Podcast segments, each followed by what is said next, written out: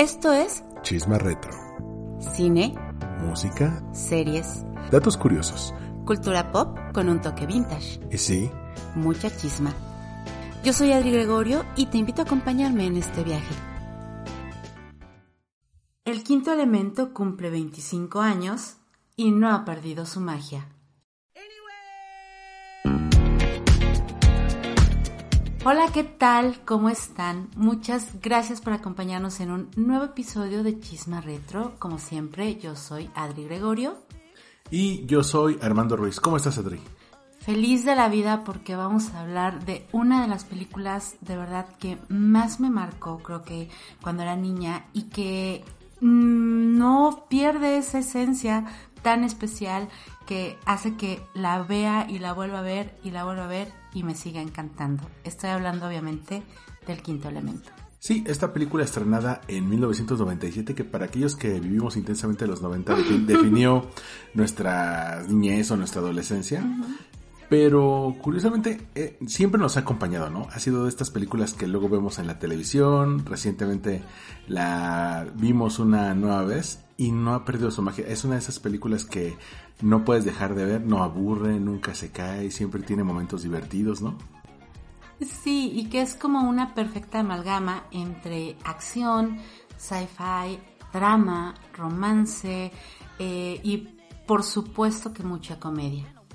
Sí, esta película pues está dirigida por Luc Besson, que ha sido como el niño malo del cine francés, pero también uno de los directores más internacionales, es decir, aquel cuyo trabajo no se queda solamente en Francia, sino que de alguna manera ha tratado de pensar en un mercado global, ¿no?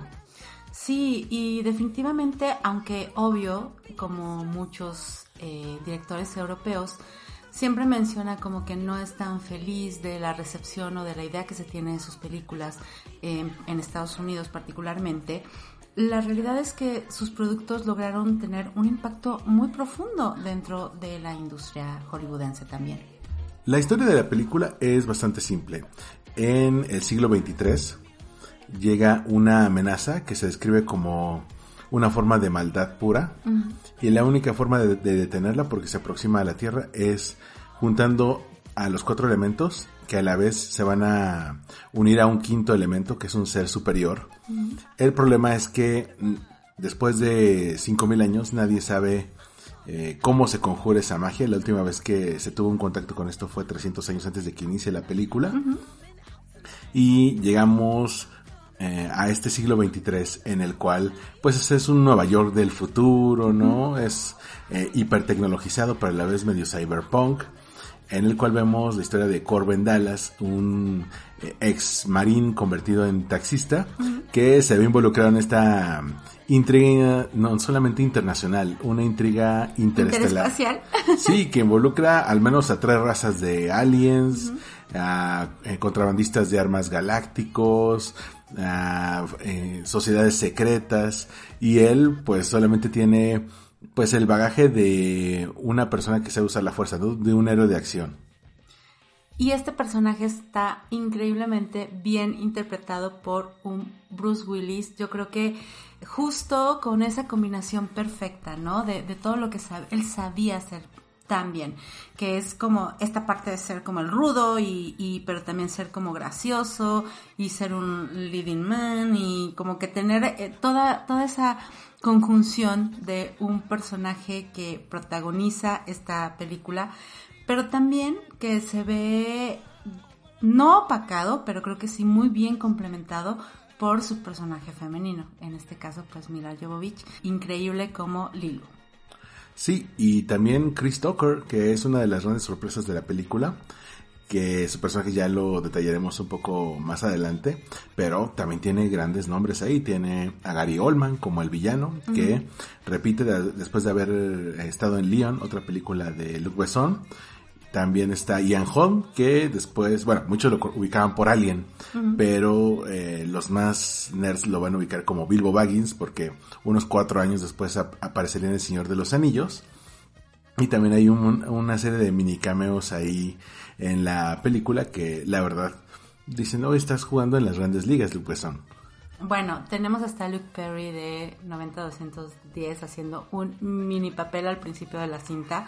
Pero, pero bueno, sí, como dices, creo que toda esta conjunción de grandes nombres y de, de verdad se, siente como una producción muy bien cuidada, con mucho cariño, porque lo que veíamos, ¿no? Un poco de los orígenes, de por qué nace esta película, es muy personal para, para el director. Básicamente lo que él quiere es como retomar eso que tenía él cuando era niño, que comenta en, varias entrevistas, que sus papás no les gustaba las artes, no les gustaba como la música, ni el cine, ni nada. Entonces él tenía que de alguna manera compensar esa falta de estímulos creativos exteriores con toda su imaginación. Y él particularmente platica que era muy fan de los cómics.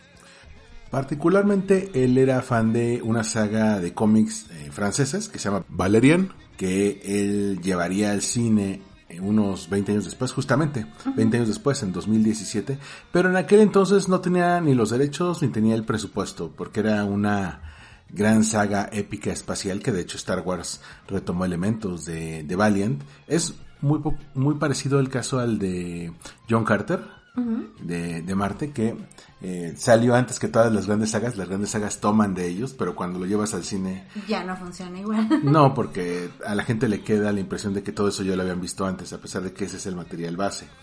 Eh, él había sido muy fan también de algunos ilustradores que también se nutrieron de Valiant, particularmente eh, Jean Giraud, también conocido como Mobius, y Jean-Claude Messiers, que eh, de hecho, hicieron el arte conceptual para la película.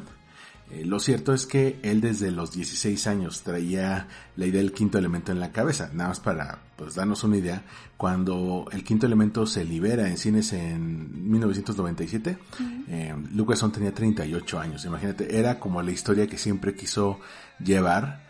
Claro, después de haber pasado por La Formiquita, de Leon, de haberse hecho un nombre, digamos que es como su primer blockbuster masivo. Sí, claro, porque antes como que eh, su cine era muy europeo, obviamente, ¿no? Lo platicábamos en el caso de una película suya que es muy bonita, muy contemplativa, que se llama Azul Profundo, que es de 1987, que es con Jean Reno, que es con eh, Rosanna Arquette, y que tiene una belleza fílmica increíble, o sea, eh, son planos submarinos, eh, tiene escenas incluso un poco surrealistas a veces y habla de una preocupación que él tenía también cuando era niño, que son los delfines, pero es una película que es un poco complicada de ver. La verdad no es como tan digerible como lo que hizo posteriormente. Bueno, y por ejemplo la Famniquita y posteriormente Leon, el profesional, pues eran películas de asesinos.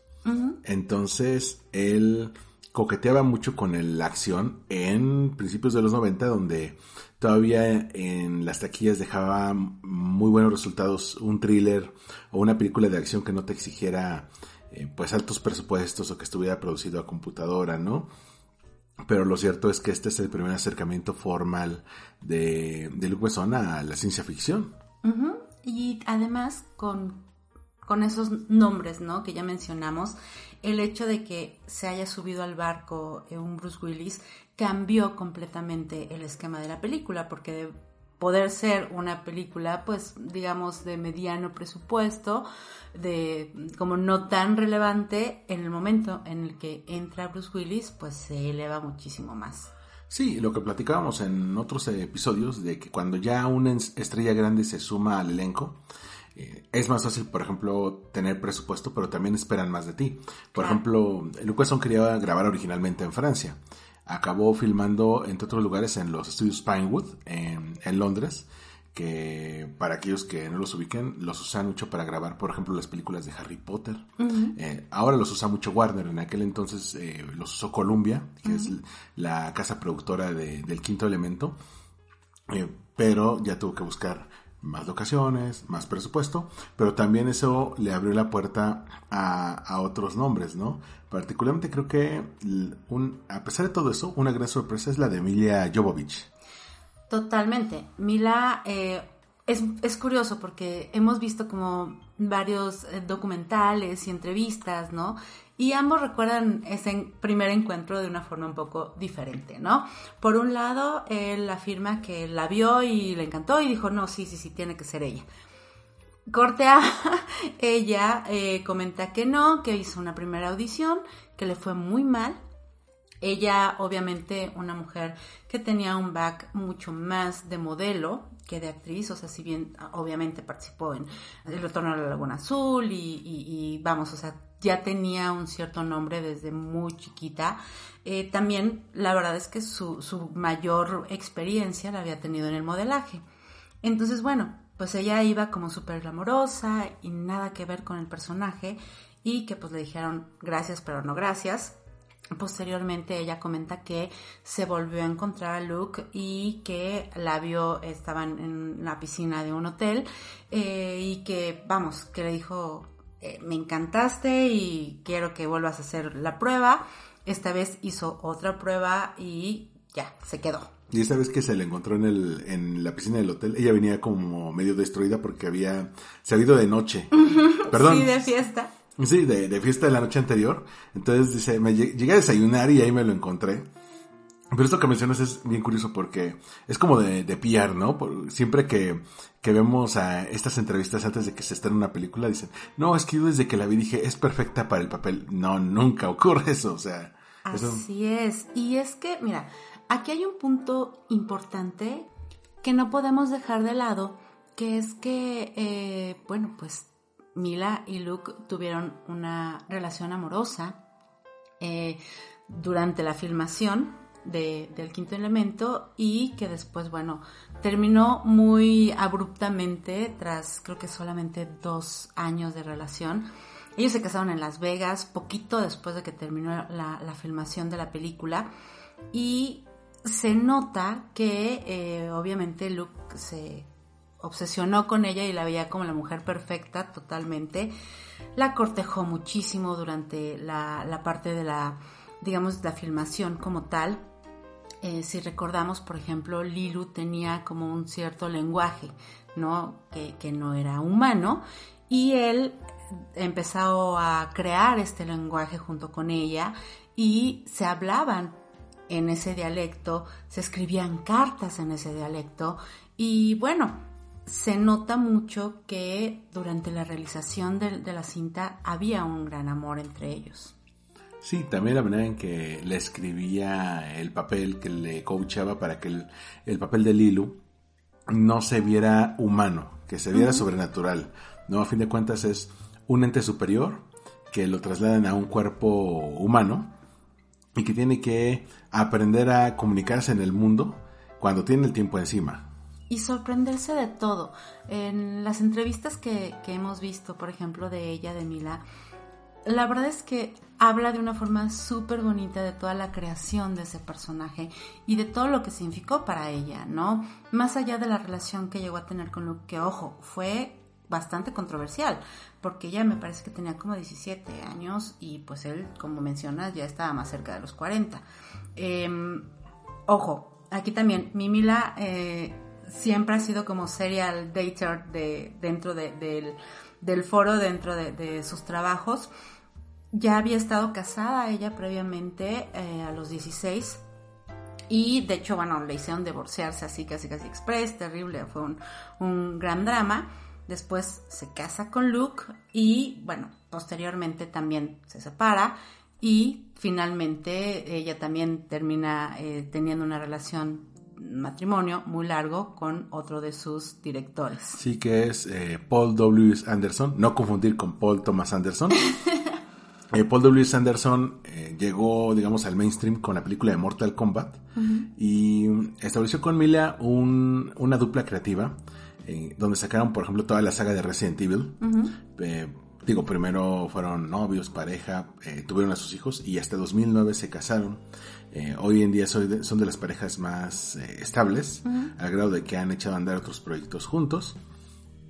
Mm, pero en aquel entonces era su segundo matrimonio de Luc Besson. Eh, ella, si bien estaba muy curtida en la industria de la moda, no tanto en el de la actuación. Ella se consideraba más modelo que actriz. Y entonces digamos que llegaba más a aprender. Sí lo contrastamos un poco con Bruce Willis, que ya, veía, ya venía consolidado. Eh, ya habían pasado las películas de Duro de Matar. Él ya había estado en, en algunas comedias como La muerte le sienta bien. Que todo esto lo lleva a, a su personaje. Es, es un tipo rudo, eh, seco, que tiene el clásico one-liner. eh, cuando, cuando va a ser- Las frases. Sí, cuando, por ejemplo, en algún momento que dice alguien más quiere negociar, no puedes evitar echar el- la risa, ¿no? Con- We're sending somebody in to negotiate.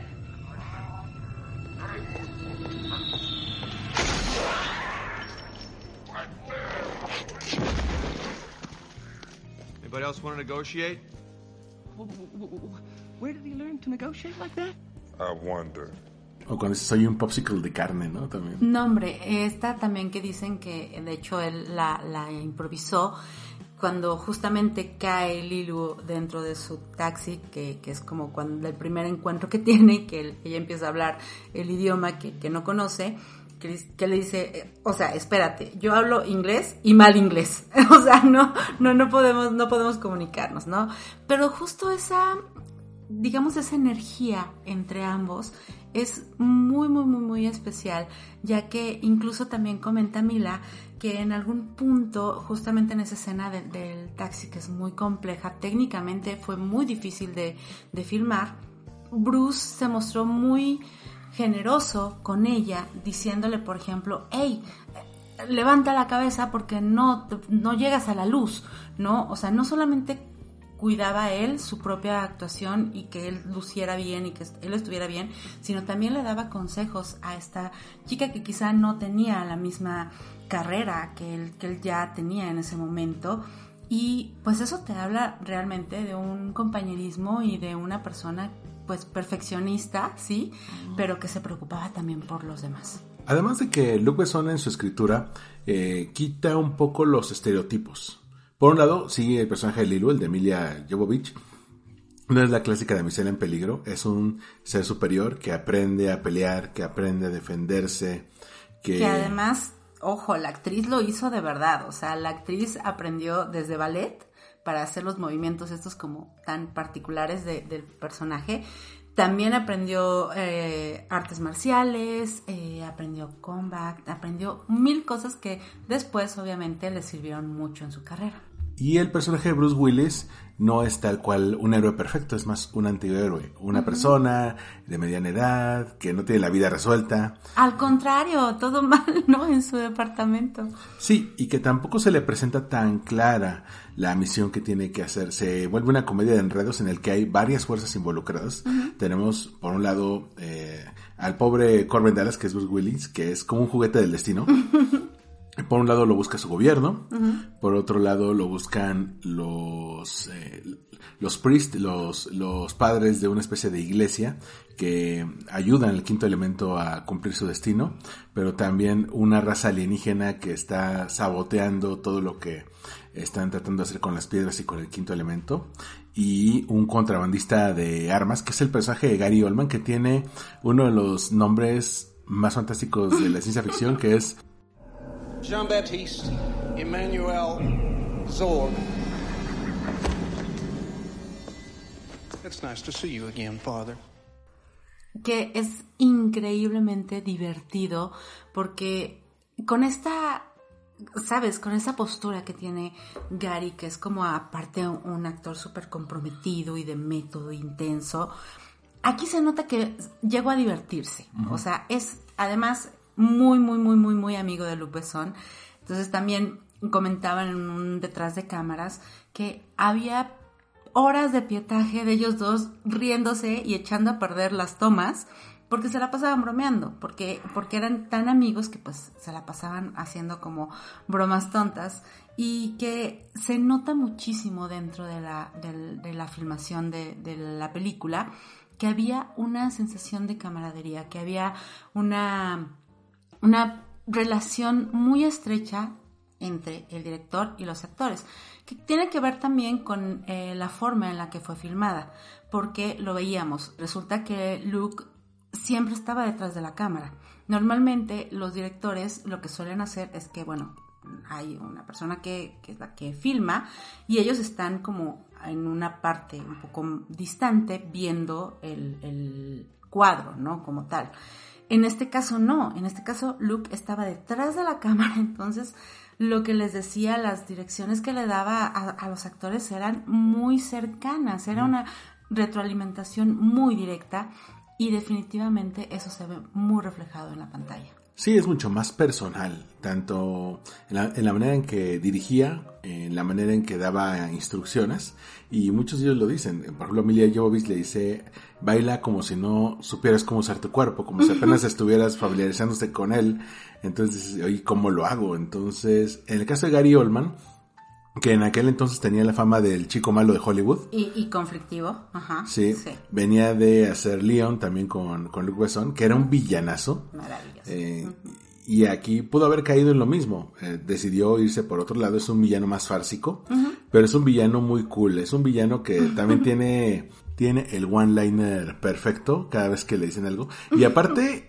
no es alguien que se vaya con esto de, no, es que yo tengo mis propios motivos, eso dice, no, es que yo sé que soy un asco de persona, pero eh, quiero ganar mucho dinero, ¿qué te voy a decir? El capitalismo puro y duro, ¿no? Que también es un poquito esta crítica de Luc Besson a, pues obviamente al imperialismo yanqui, ¿no? De alguna forma, y que lo hace de una manera tan divertida que, que vamos, eh, es muy fácil encariñarte con ese personaje también, a pesar de que sea el malo de la, de la historia. Sí, curiosamente en esta película el bueno y el malo nunca se enfrentan cara a cara. Así de hecho, te puedo decir que nunca se encuentran cara a cara. No, incluso hay una escena justamente en la que pasan el uno junto al otro, pero no se ven. Sí, sale Bruce Willis, entra Gary Oldman, pero es así... Sí, un segundo. Pero realmente el que se roba el show es Chris Tucker. Uf con su personaje del DJ Rudy. Híjole, tú me decías que este era un pionero. Él hizo en los 90 lo que ahora estamos haciendo, por ejemplo, lo que estamos haciendo tú y yo en este momento. Justamente, Chris Tucker con, con Ruby Rod lo que hace es una especie de streaming de un live eh, durante el, el, tercer acto de la, de la cinta, eh, donde hay un momento de mucha tensión.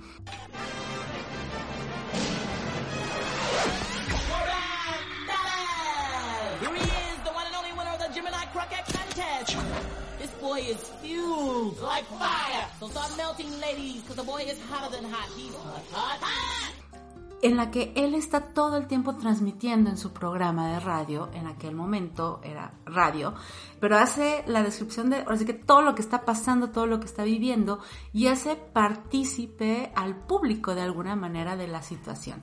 Entonces, sí, obviamente cuando lo veíamos yo te decía, es que es, es un influencer total, que está haciendo un live, tal cual, ¿no? O sea, trasladándolo como a lo que ahora vivimos, me parece que sí, es total un trendsetter y un, y un pionero, que además, bueno, este personaje lo tiene todo, ¿no? Eh, desde la forma en cómo luce, que estuvo muy inspirada eh, por Prince, por el cantante Prince, que además le ofrecieron el papel y que lo rechazó, que lo rechazó porque consideraba que el look era demasiado eh, femenino y que no le, no le agradaba. Pues dices, ah, bueno, ok, no, no nos metamos más en eso, pero, pero bueno, decidió que no lo iba a hacer y Chris Tucker hace un poema de este personaje over the top, totalmente andrógino, pero también con un encanto y con una atracción casi animal, ¿no? En, en la película te lo muestran como un Don Juan que siempre está, pero así, tiene a las conquistas a, a, en todos lados a, a, donde él va, que es uno de los elementos también más importantes de la película, que se juega mucho con un humor que sí puede ser un poco adulto, un poco ranchy, pero que cuando eres niño no lo notas. O sea, casi casi que te pasa desapercibido, como que pues habrá cosas que entiendas o cosas que no. Entonces también logra como, como esa amalgama, ¿no? Por un lado, es una película que puedes ver con la familia, pero hay momentos y cosas que los adultos, pues sí, van a, van a entender de otra manera y disfrutar bastante. Y este tipo de humor le da la oportunidad al director de hacer cierta crítica social y cierto futureo. Eh, por ejemplo, ahora que acabas de mencionar el personaje de Chris Tucker, que Prince eh, no aceptó esta propuesta, pues eh, él eh, proponía, Luke Wesson proponía cómo sería lo sexy en un futuro. Si bien en aquel presente, en los 90, pues un héroe de acción más aterrizado a la realidad, no un Schwarzenegger ni un Stallone, alguien como Bruce Willis sería como lo sexy y de hecho pues eh, eh, juega mucho con eso para que sea el protagonista. El de Chris Tucker es alguien que en su estética se ve muy queer, lo que ahora conoceríamos como queer. Totalmente. No, es eh, over the top. Eh, eh, tiene una voz muy chillona, que bueno, es la voz de Chris Tucker.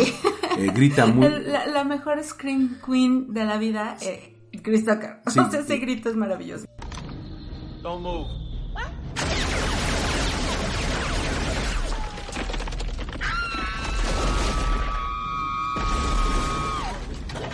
pero a la vez es tremendamente atractivo para las mujeres. Y como tú le decías, esta, esta energía, esta atracción muy animal, hace que, que digan, bueno, entonces en este siglo XXIII, ah, incluso luego lo ves con otro personaje, un actor que es medio sordo, eh, este look andrógino, este look eh, incluso queer, es lo que les atrae. Este tipo de manera de moverse, de manera de hablar, de caminar, que pues en aquel entonces era como el cliché, ahora lo ven como lo sexy, pero lo sexy, hetero e incluso interespecie. Porque, porque en el momento el, el personaje de Chris Tucker le dice a una eh, asistente de vuelo, eh, es la primera vez que estoy con una humana. Y yo, ah, ah, ah, o sea, tú no eres humano, Sí, sí, eh. ¿de qué planeta eres y cómo es tu cultura, no? Justamente, mira, es un personaje que obviamente hay quienes afirman que igual no ha envejecido tan bien porque muestra demasiados estereotipos, etcétera, etcétera. Pero creo que si analizamos a profundidad el personaje, me parece que al contrario, justo lo que decíamos, ¿no? Es adelantado a su época. Seamos honestos, actualmente la estética andrógina y el que los hombres más sexys como un Harry Styles o, ¿sabes? Eh, porten un vestido y que se diviertan con la moda y que se permitan expresar con los colores que se les antoje, con los cortes que ellos deseen, sin tener que restringirse a algo particularmente eh, de- del género masculino, es totalmente bien visto y no solamente bien visto, sino también resulta atractivo. Entonces, sí, tal cual. Creo que eh, el personaje de, de- de Ruby logra englobar eso de una forma, sí, exagerada, muy camp, muy, muy over the top, pero que definitivamente logra su cometido. Pero me parece también que no lo hubiera logrado de esa manera si no fuera por un punto particularmente importante dentro de la película, que es la moda. Es increíble la moda. Digo, tú conoces más que, más que yo. Una cosa que veíamos hace rato en algunos análisis que, que revisamos para documentarnos es que aquí la ropa no es solamente vista de los personajes. La ropa eh, sirve para la historia. La, la ropa nos ayuda a ubicarnos en un lugar, en un momento y que cada personaje tenga cierto rol. Uno no se va a vestir igual al otro. Si hay personas que se dedican a lo mismo, se van a vestir de manera parecida. Pero, por ejemplo, veíamos unos videos de Mila Jovovich con su traje de Lilu de las Multipass, con las asistentes del vuelo interestelar, tomándose selfies o tomándose ahí fotos con el crew.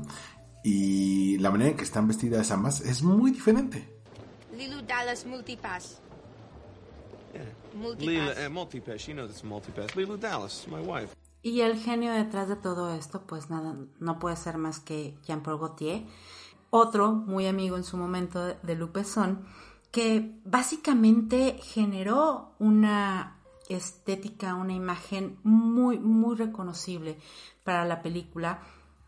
En aquel momento él ya estaba pues muy cimentado, muy, muy, estaba como en un momento muy interesante de su carrera, porque además tenía una colaboración constante con Madonna.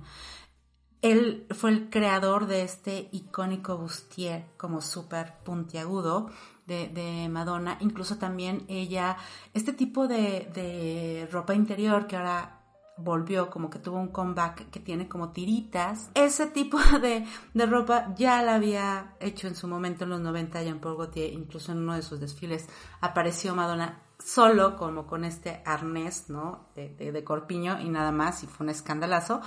Pero eh, lo que logra con la estética en, en el quinto elemento es maravillosa. Porque hizo todos, o sea, cada uno de los personajes que aparece en pantalla fueron vestidos, revisados y reacomodados por Jean-Paul Gaultier, como mencionas, o sea, todos, todos, todos los personajes, así sea un extra, su ropa estaba perfectamente pensada y diseñada por Jean-Paul Gaultier para que tuviera una uniformidad y una sensación de que era homogéneo, pero que también cada uno tenía su propio estilo. Desde detalles tan curiosos, por ejemplo, hay un pequeño product placement de McDonald's al principio y el cómo vistió a, a las encargadas del McDonald's, a las chicas que trabajan ahí, que después lo retomaron otros diseñadores para... Moschino, o sea, Sí. Moschino básicamente robó esa, esa inspiración. Sí, no le hizo homenaje, básicamente se lo voló. Eh, bueno, el mismo, los diseños que hizo para Lilu los han retomado eh, otros diseñadores en pasarelas posteriores, desde el famoso nacimiento de Lilu, ¿no? Sí, que fue muy interesante. Eh, Mila, Mila Jovovich lo recuerda, obviamente digo, no, no hay como una eh, afirmación tampoco del otro lado, pero como lo, lo platica Mila, es que a ella se le ocurrió la idea de que fuera este tipo como de vendaje, ¿no? Eh, obviamente querían que mostrara la verdad y, y muy de acuerdo con la, la tónica de la época, pues querían que ella luciera cuerpazo y entonces tuviera como la menor ropa posible. Pero, pues, conforme se iba desarrollando la historia y entendiendo el back del personaje, pues sí, obviamente era un ser supremo que llega a un planeta extraño. No tenía lógica que tuviera un, o sea, ropa en ese momento.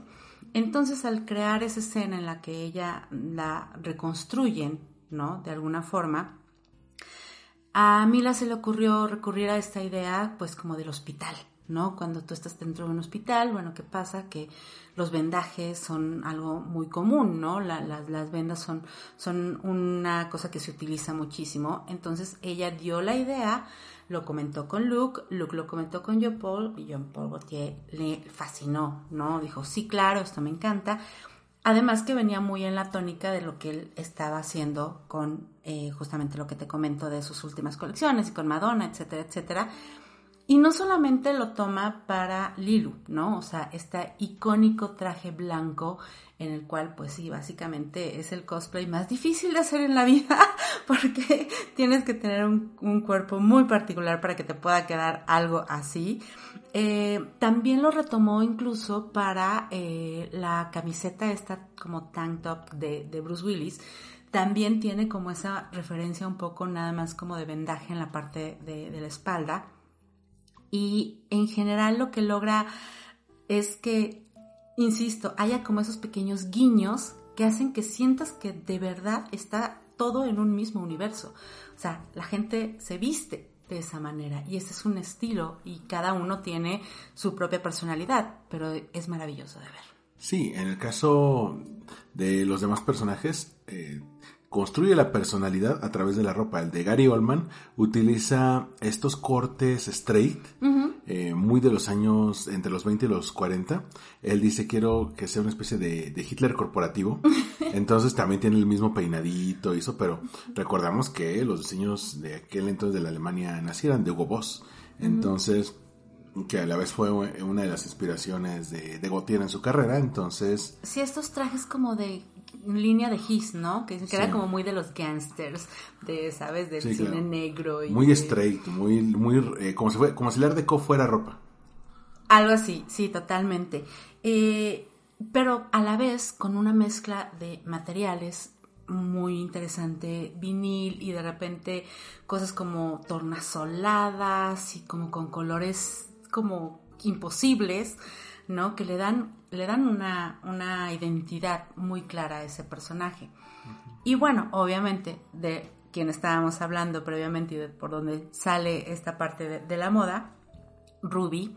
Eh, Ruby Roth, que estos enterizos que es- eran muy, muy, muy, muy extravagantes, con un cuello eh, casi isabelino, ¿no? O sea, muy, muy eh, en animal print o en con flores, con rosas, que bueno, es muy curioso, pero no sé si te pasó, a mí me recordó quizá un poco lo que hacía Thalía en sus primeros años eh, de, de su carrera, que justamente estaba muy relacionada con la imagen medio camp, medio, ¿no? Extravagante, ¿no? En algún momento ella se llegó a poner ositos de peluche, ¿no? En, en- en la parte del escote del vestido. Entonces, bueno, vamos como por esa misma tónica, por esa misma idea. Y el personaje de Ruby lo que logra es que esté donde esté, se roba la atención. En una escena en la cual hay muchísima gente vestida de formas súper extravagantes, no puedes dejar de verlo a él. Sí, decía Chris Tucker, oye, en algún momento dije, no me voy a poner eso, pero bueno, me voy a poner un vestido. Al final de cuentas no es tanto un vestido, es eh, un punto intermedio, lo cual influyó también en los diseños posteriores, porque no es una ropa completamente ceñida a lo tradicional masculino ni a lo tradicional femenino. Eh, que tengan unos sacos enormes que, que parecen en algún momento vestidos, pero que también tengan unos escotes pronunciados, pero también olanes, pero también flores, y como también los tocados que se ponen en la cabeza sumaban. Todo eso te construía al personaje, pero incluso desde los oficios, ¿no? Las asistentes de vuelo en esta parte del vuelo espacial eran en sus diseños, diseñadas con una carga bastante llamativa.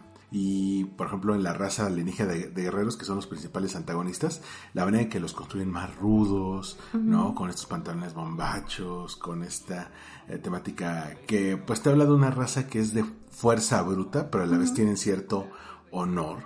Me- Versus, por ejemplo, eh, uno de tus personajes favoritos, ¿no? Que es la diva. Uy, la diva, eh, que también obviamente el vestido maravilloso que, que, que tiene durante su escena fue creado por Jean-Paul Gaultier y no solamente la, la parte del vestido, sino en general de la imagen, ¿no? Este azul y la construcción de- de- del personaje que pasó como por varias etapas.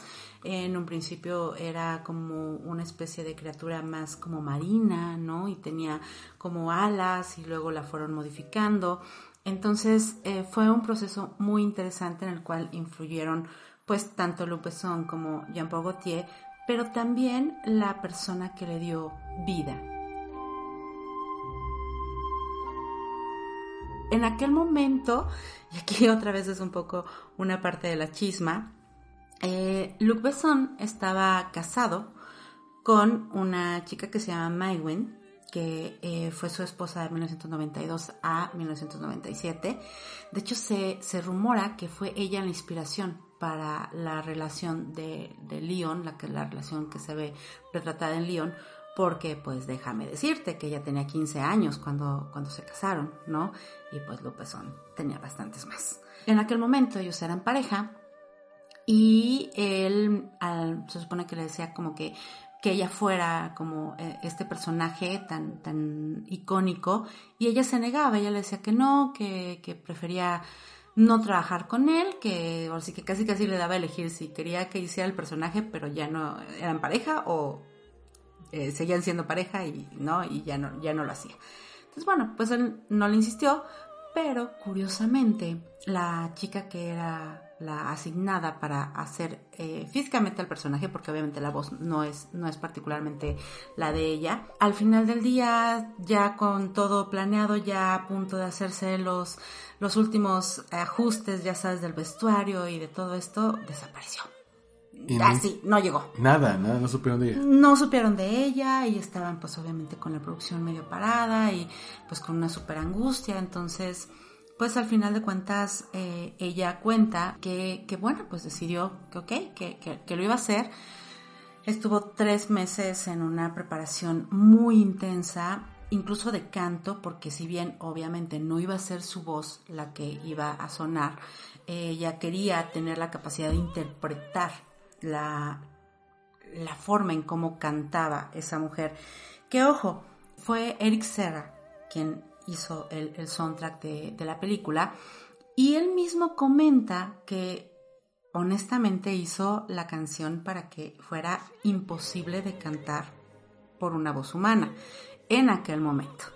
Y utilizó sintetizadores y cosas como muy específicas para que era- fuera de verdad sonara alienígena, que sonara de otro mundo, que no fuera que no fuera comparable con nada de lo que habías escuchado antes. Y bueno, eh, para lograrlo, eh, la, la persona que la cantó eh, se llama Inmamula Sano, que es una soprano albanesa y que, de hecho, curiosamente, ganó el primer concurso de Operalia en París, esta, este concurso que hizo Plácido Domingo en 1993. Y bueno, pues hizo maravillas, pero pues por supuesto que era una, una canción, un área de ópera que aparentemente nadie más iba a poder cantar nunca, ¿no? Esto nos lleva a que en la actualidad ha habido dos personas que la han podido cantar y de verdad de una forma espectacular. Por un lado, eh, es una cantante de ópera china que se llama Jin Sang, que, bueno, interpreta una, una versión muy particular de la canción, pero con todo y orquesta y todo lo demás, y es una belleza y que, que realmente sorprendió profundamente eh, porque es de verdad increíble el alcance que tiene su voz y el que logre emular casi a la perfección, ¿sabes? Esa, esa canción que hicieron para que no fuera cantada, para que fuera imposible hacerla solamente con la voz. Y por otro lado, el famoso Dimash, eh, que es un cantante de Kazajistán, que, bueno, ha ganado una cantidad de eh, concursos impresionante y que de verdad es una de las voces más increíbles que se tienen actualmente. De verdad, el, de hecho el video justamente en donde, en donde la interpreta se volvió muy, muy, muy, muy famoso, muy viral en todas las plataformas, incluso bueno, si lo buscas en TikTok es uno de, es un, es, es, es un hit totalmente. Y que de alguna manera creo que son un poco ellos quienes han ayudado a que un nuevo público se interese, ¿no? Por, por, por esta película. Si hablamos un poco de el legado como tal de la cinta, es muy curioso porque lo que comentaba justamente Marwan, por ejemplo, era que ella no estaba contenta con las escenas que se habían elegido para estar en el montaje final de la, de la película, porque sentía que el concierto que ella había dado, porque bueno, se preparó y aparte fue, fue como muy, eh, con mucho misterio, ¿no? Nunca, no la habían visto antes, sus compañeros no la habían visto antes caracterizada y se filmó en, una, en un eh, teatro de Londres y estaban todos los extras, Bruce Willis no, no la había visto y de pronto, bueno, Luc Besson la, la presenta, ella sale al escenario, corre la pista, ella actúa y de hecho lo podemos ver incluso en la, en la ya en, en la película como tal al final, la emoción con la que ve Bruce Willis la interpretación de la diva es muy real, es muy honesta, es muy, muy humana, me parece. Y bueno, pues al final de cuentas ella sentía que había dado más, ¿no? Que, que, que podía haberse aprovechado más su interpretación y se sentía muy molesta porque habían intercalado las escenas de pelea y de lucha con Lilo, ¿no? Lo que platicábamos es que honestamente a veces el ego del actor puede ser devastador. Porque si bien, por supuesto que sí, ella hizo un gran trabajo porque vimos estas escenas que no habían sido eh, antes publicadas, en la cual se ve completo el concierto que ella da. Por supuesto que hizo un gran trabajo, pero seamos honestos, el trabajo del director justamente es saber elegir qué es lo que se va a presentar en el producto final. Sí, y esta escena de la diva es inolvidable para quienes hemos visto la película porque pasan muchas cosas en la trama. Eh, pasan un par de conflictos que contrastan con eh, la- lo que está cantando la diva, porque está eh, pasando de lo más sencillo de una interpretación clásica a una donde, como bien mencionas, mezcla lo electrónico, los sintetizadores, que dices, Incluso bueno, medio rock, ¿no? O sea, como una situación más, más pop, ¿no? De alguna manera. Sí, que de alguna manera puedes mencionar, oye, así van a ser las actuaciones de ópera en 200 años, ¿no? Así como hay gente que ahora dice que Daddy Yankee es reggaetón del clásico, eh, entonces va a haber gente que diga, no, es que algo con dejos de Britney Spears de las Spice Girls va a ser lo clásico, ¿no? La música de hace 200 años. Y la verdad es que ese montaje, pues, es quizá eh, donde la acción explota al máximo, porque toda esa secuencia en, en esta especie de crucero espacial, desde que llegan hasta que lo tienen que dejar en la peor de las circunstancias, porque tienen que apurarse a salvar al mundo, ¿no? Que le dicen, ¿cuánto, ¿cuánto falta para que ocurra lo peor? No, pues una hora 57 minutos. Le llamo en dos horas. este, da pie a quizá un cierre que no es una batalla final enorme, no es una eh, batalla donde eh, saquen todo el presupuesto ahí. Eh, justamente es al final del segundo acto donde, donde entra todo lo de acción, pero el final es más contenido, más emocional, si, aquí- así queremos decirlo, ¿no? Más como Indiana Jones podría ser.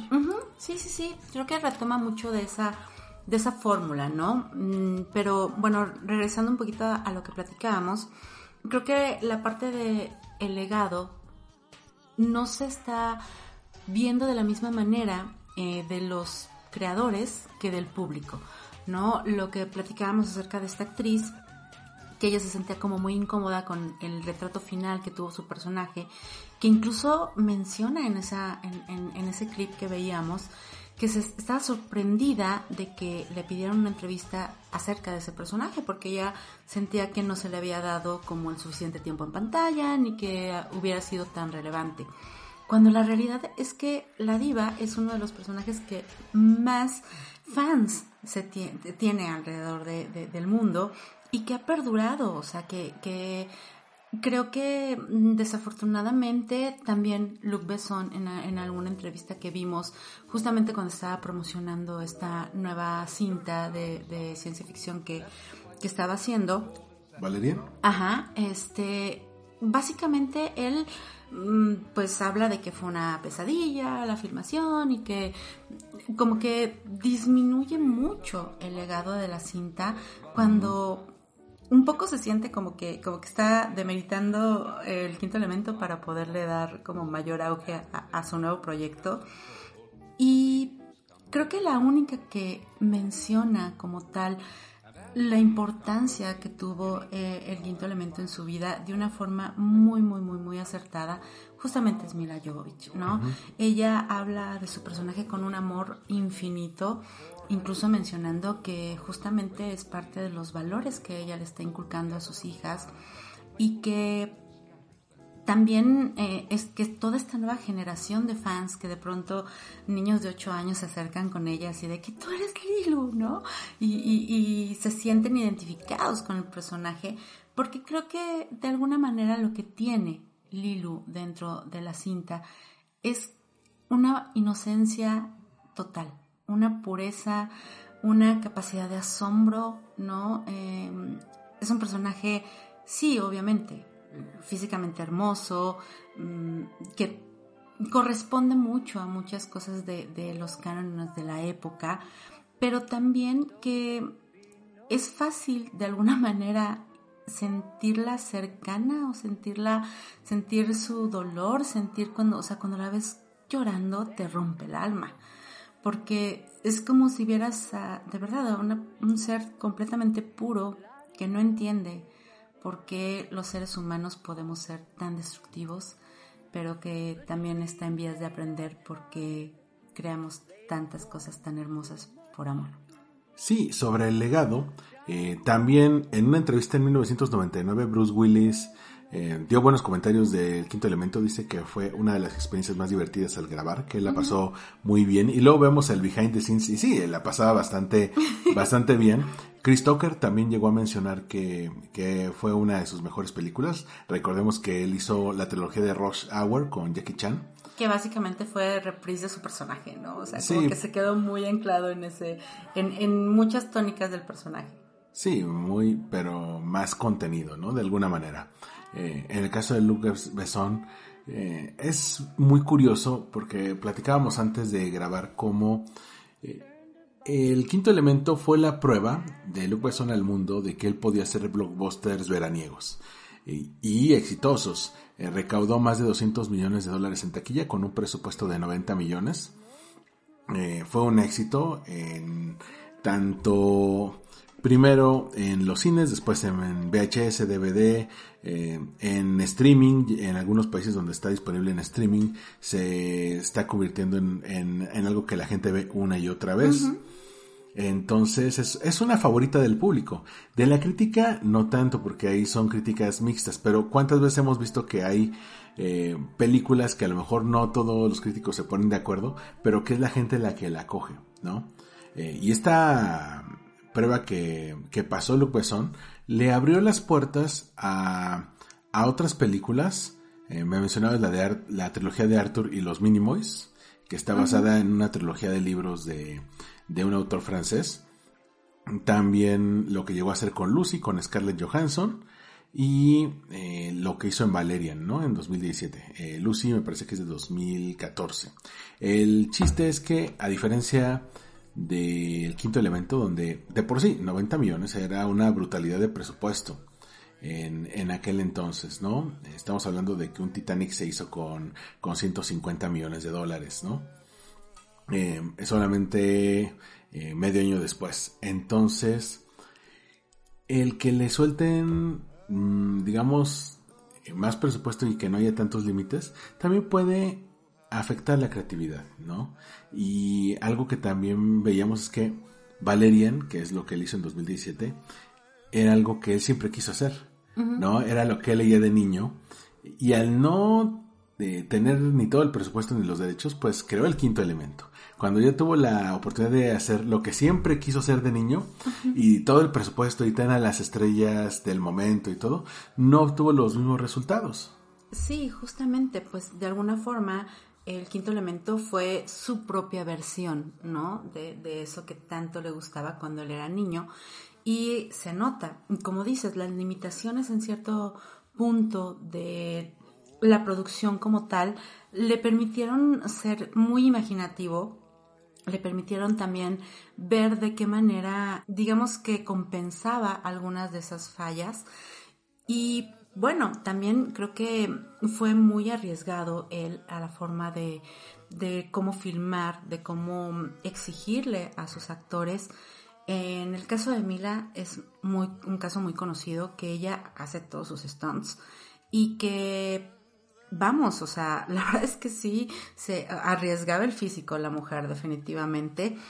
Y bueno, esto no es privativo de, la cinta, de- del quinto elemento.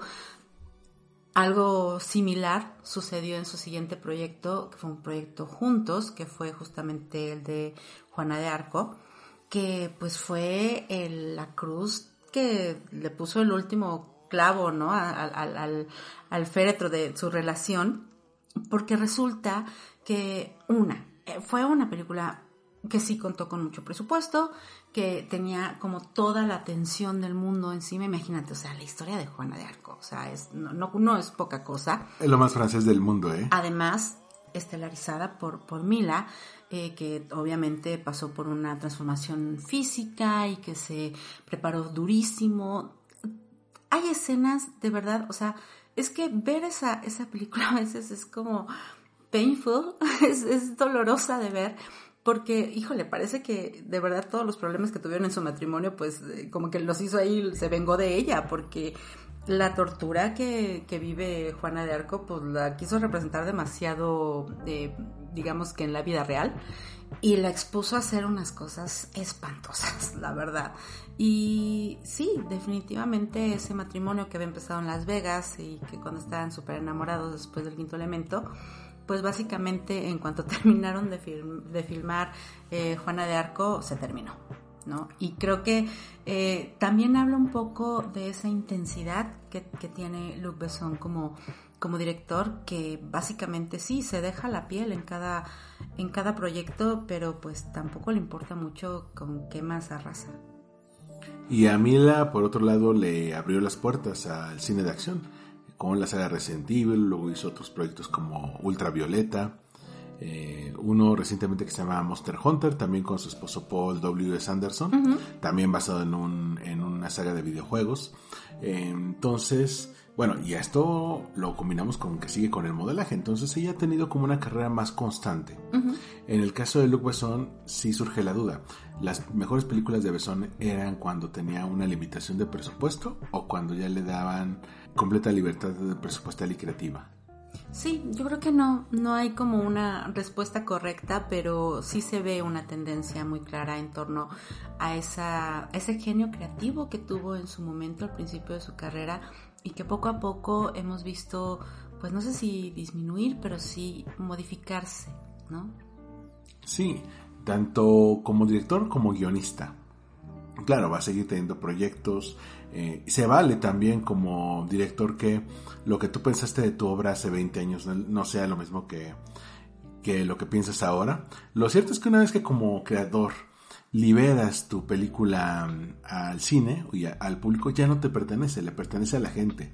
Entonces, si bien para él ya no es eh, su proyecto de vida como lo fue antes del 97, pues ahora los fans hicieron del quinto elemento su película favorita, como bien mencionas, se lo cuentan a sus hijos, se convierte en una favorita cada vez que prendemos la tele, entonces eh, no ha perdido su carisma, ahí sigue y eh, a pesar de que los efectos especiales han avanzado mucho, hay ciertas escenas, ciertos temas que a 20 años siguen vigentes o eran muy adelantados a su época, como una escena que tenía que ver con el consentimiento. Justamente esta parte cuando eh, el personaje de Bruce Willis quiere besar a Lilu mientras está dormida, muy a, a lo Blancanieves o a lo este Bella Durmiente. Y, bueno, Lilu despierta, abre los ojos y pues ya lo, lo trae encañonado, ¿no? Literal. Y, e incluso él mismo dice, no, no, sí, sí, perdón, sí, la, o sea, la regué, no, no debí besarte, eh, yo, yo sé que está mal. Y es algo que normalmente no se veía en, en aquellas películas y mucho menos en las que tenían ese corte de acción, ¿no? Y, mucho menos un personaje como los que solía ser Bruce Willis. Sí, que ahora se ve muy normalizado en la narrativa, en los guiones de las películas de ahora, pero hace 25 años ya estaban poniendo tendencia. Eh, temas como la inclusión, como las modas, como la manera en que podíamos vestirnos de acuerdo a cómo nos queremos representar.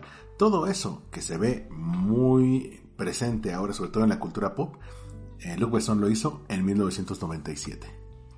Y definitivamente eso ha logrado que la cinta de verdad no pierda ni un- una pequeña parte de su magia, a pesar de que haya cosas que quizás sí no hayan envejecido tan bien, pero que definitivamente el estatus de película de culto que, ha logrado y esta devoción de sus fans que ya no están solamente en el cine, ¿no? Sino también en todas las otras plataformas que hemos visto, ¿no? Lo que decíamos, bueno, la cantidad de análisis que hay en YouTube, la cantidad de menciones que se hacen en TikTok, la cantidad, es, es impresionante ver cómo la gente le sigue gustando y la sigue apreciando y la sigue viendo como no solamente una perfecta combinación entre acción, drama, comedia, sino un poco una esperanza de que la humanidad sí se puede salvar si nos enfocamos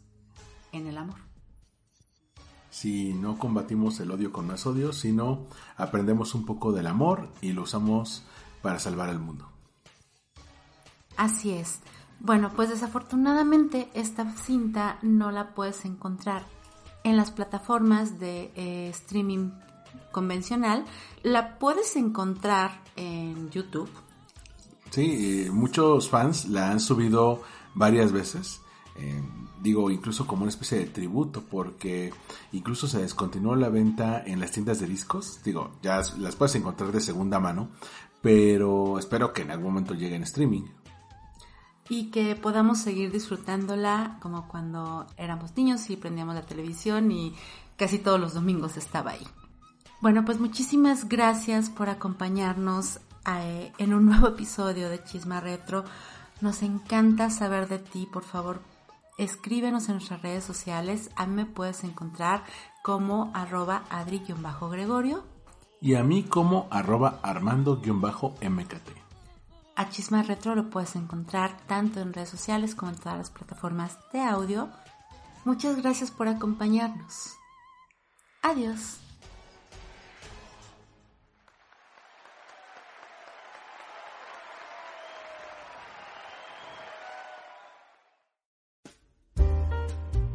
Mi podcast pertenece a la red de podcast de Generación FM. Te invito a escuchar este podcast todos los jueves a las 12 horas hora Cancún en www.generacionfm.com. También estamos en TuneIn. Búscanos como Generación FM y dale like al corazón. Únete a las redes sociales de Generación FM. Nos encuentras en Facebook, Instagram, Twitter y YouTube como Generación FM. Comentadnos qué te parece nuestro contenido.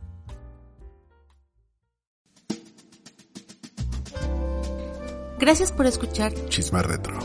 Disponible en todas las plataformas de podcast. Sígueme en arroba adri-gregorio y arroba Chisma Retro.